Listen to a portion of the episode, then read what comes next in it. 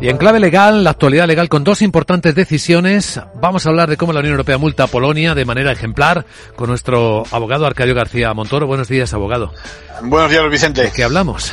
Pues de que el origen lo encontramos en febrero de 2020 con esa norma polaca que ahora sabemos que produce serios e irreparables perjuicios tanto al orden jurídico europeo como al Estado de Derecho al cambiar, recuerden, el, el régimen disciplinario de los jueces y anteponer su constitución a la comunitaria. Desde entonces se han sucedido intentos de frenar aquella iniciativa de manera que la Comisión Europea acabó solicitando al Tribunal de Justicia el pasado mes de septiembre la multa de la que ahora hablamos, ese millón de euros por cada día de retraso en adecuarse al modelo de la Unión. Hay que decir que esta no es la sentencia del tribunal.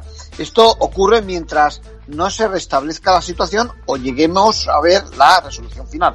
Y en España el Tribunal Constitucional acaba de declarar también inconstitucional el segundo estado de alarma es que cae agua sobre mojado, ¿no? Porque es lo mismo que ocurrió con la primera declaración, pero ahora se da otra circunstancia que reprocha al tribunal. Aquel invento de la cogobernanza donde el gobierno cedió a las comunidades autónomas un protagonismo que no le correspondía. No solo quedó nuestro Congreso de los Diputados anulado, abandonado, abandonando las funciones de control del gobierno, sino que nuestros derechos quedaron en manos de quienes no debían. Ahora la reflexión que nos hacemos todos es, ¿y ahora qué, no? ¿Cuál es el paso siguiente? ¿Quién repara la situación a todo lo pasado? Pero, pero no hay respuesta. En conclusión. Bueno, pues en España una vez más el modelo autonómico se nos va de las manos y vemos que no hay forma de poner orden cumpliendo con la legalidad constitucional. Y en Europa, en Europa ya veremos dónde acaba la brecha polaca. Desde luego, gracias abogado.